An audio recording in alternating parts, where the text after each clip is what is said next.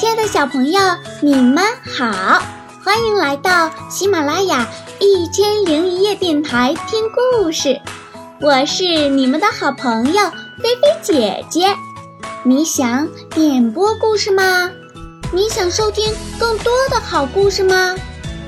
那就关注我的微信公众号“爱高飞”，爱心的爱，高飞的高，高飞的飞哦，爱高飞。好了，那我们一起来收听今天的故事吧。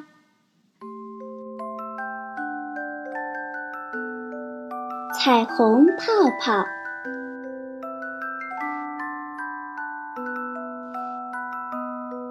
又是一个平静的午后，乐佩对着空白的墙面发呆。他想创作一幅有意思的壁画。哪些颜色才好呢？我实在想不出来了。乐佩苦恼地对帕斯考说：“聪明的小家伙，你能给我一点灵感吗？”在乐佩调配颜料的时候，高瑟妈妈沉着脸走了进来。她看到乐佩把颜料粘在了金色的头发上。不要让我再提醒你。快去把头发洗干净！高瑟妈妈严厉地说。乐佩一脸的不情愿，因为她根本不想洗头发。它们太长了，把它们洗完再晾干，真是太浪费时间了。乐佩嘟着嘴说：“这样一来，到明天之前，我什么事都不能做了。”对于乐佩来说，洗完长达二十一米的头发是一件非常麻烦的事情，但是她不得不去做，因为乐佩是一个信守承诺的人，她已经答应告诉妈妈了。乐佩把长发放在一个大浴盆里，不一会儿，浴室里就飘满了泡泡。可怜的帕斯考居然被装进了一个大泡泡里。帕斯考泡泡越飘越高，乐佩追着他上蹿下跳，屋子里堆满了泡泡。不要害怕，帕斯考，乐佩大声说：“我会把你弄出来的。”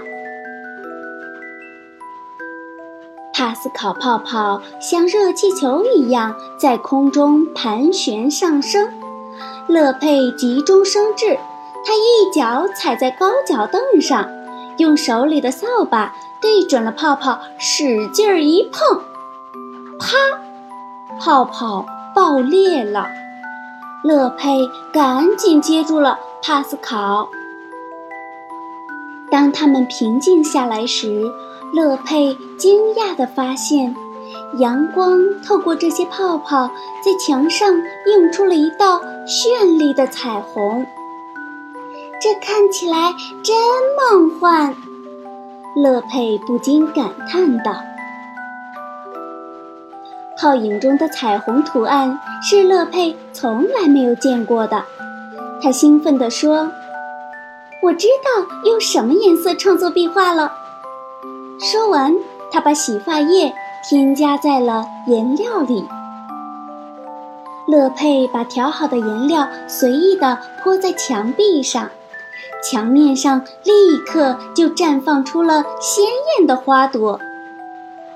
帕斯考也忍不住拿起画笔玩了起来。不一会儿啊，乐佩就完成了他的壁画创作。画中，乐佩和帕斯考在飞溅出来的彩虹下翩翩起舞。高瑟妈妈走了过来，一眼就看到那布满了颜料和泡泡的长发。美丽的金发居然变成了这个样子！她大声地警告乐佩：“你不能再用这些颜料画画了。”直到你把自己的头发洗干净为止。高瑟妈妈转身仔细打量着壁画，乐佩悄悄地对帕斯考说：“看，高瑟妈妈在欣赏我的画呢。所以，色彩可以为我们的生活增添无限的美好和乐趣。不过，我现在必须清洗我的头发了。”好啦，那我们今天的故事就到这里了。也欢迎小朋友们积极的、踊跃的点播故事哦。记得点播故事一定要发送到指定的邮箱哦。好啦，那快快闭上你们的眼睛，让菲菲姐姐的故事带你们进入美好的甜蜜梦乡吧。小朋友们，菲菲姐姐要跟你们。